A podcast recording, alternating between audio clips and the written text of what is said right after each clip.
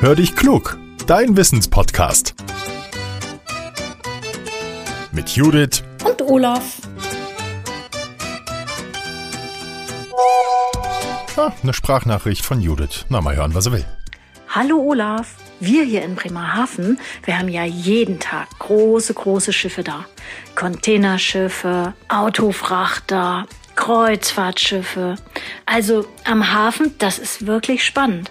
Was ich mich dann immer frage ist, wie schwimmt so ein Schiff eigentlich? Weißt du die Antwort? Ja, warum schwimmt ein Schiff? Hallo Judith. Also meine Kinder kennen das und ihr bestimmt auch. Wenn ihr ein Spielzeugboot aufs Wasser setzt, dann schwimmt es. Und das funktioniert auch mit einem selbst gebastelten Schiffchen aus Papier. Jetzt könnte man denken, ja, das ist ja nicht schwer, so ein Papierschiff oder so ein Spielzeugschiff und deswegen geht's nicht unter. Aber das stimmt nicht. Es fahren ja auch große Containerschiffe oder Kreuzfahrtschiffe auf dem Wasser ohne zu sinken und die sind eben wahnsinnig schwer. Warum manche Dinge sinken und andere nicht, das lässt sich in einem Experiment ausprobieren. Wir brauchen dafür etwas Knete und eine Schüssel mit Wasser. So, jetzt nimmst du mal die Knete und formst sie zu einer Kugel und legst sie auf das Wasser drauf. Was passiert? Genau, die sinkt zu Boden, die geht unter. Die ist in der Schüssel ganz unten, sie schwimmt nicht. Aber wenn wir diese Kugel herausnehmen und sie ja zu einer Art Nussschale formen, dann ist dieses selbstgebastelte Boot schwimmfähig. Setzen wir das aufs Wasser, dann geht dieselbe Menge Knete plötzlich nicht mehr unter. Warum? Das Experiment zeigt, es kommt nicht nur aufs Gewicht an, es liegt ganz offensichtlich auch an der Form der Dinge. Sie entscheidet mit darüber, ob etwas sinkt oder nicht. Fachleute sagen, ein Gegenstand schwimmt, wenn er mehr Wasser zur Seite schiebt, als er selbst wiegt.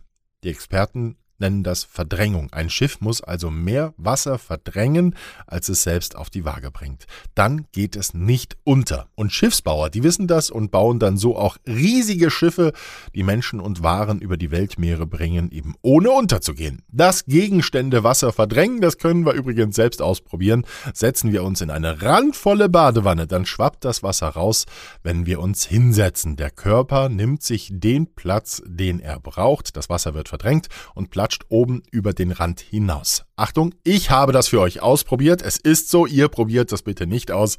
Das gibt Ärger mit Mama und Papa. Na, jetzt habe ich euch auf Ideen gebracht. Ihr Lieben, die Frage ist beantwortet. Noch was in eigener Sache. Wir haben die Werbung abgeschaltet, damit ihr unsere Folgen sofort hören könnt. Eben ohne Werbung, so ist es besser, finden wir auch. Aber wir stecken ja viel Zeit in unsere Podcast-Folgen und damit wir das weitermachen können, würden wir uns sehr darüber freuen, wenn ihr uns unterstützt. Also eure Mama oder euer Papa. Das geht über die Internetseite Steady. Da haben wir eine eigene Internetseite, unsere Steady-Seite und den Link findet ihr in den Show Notes. Und wenn ihr auch mal eine spannende Wissensfrage für uns habt, dann nehmt sie bitte als Sprachmemo auf und schickt sie an hallo at podcast-factory.de. Ihr könnt auch unsere Speakpipe benutzen. Den Link dazu findet ihr in den Show Notes. Und sagt uns da bitte immer auch, wie ihr heißt, wie alt ihr seid und wo ihr wohnt. Und teilt unseren Podcast gerne, auch wenn er euch gefällt, mit Freundinnen, mit Freunden oder mit der Verwandtschaft. Und lasst uns bitte auch eine gute Bewertung da. Das hilft uns. Werden wir noch ein bisschen bekannter. Jetzt sage ich Tschüss und bis zum nächsten Mal. Ich freue mich drauf. Euer euer Olaf.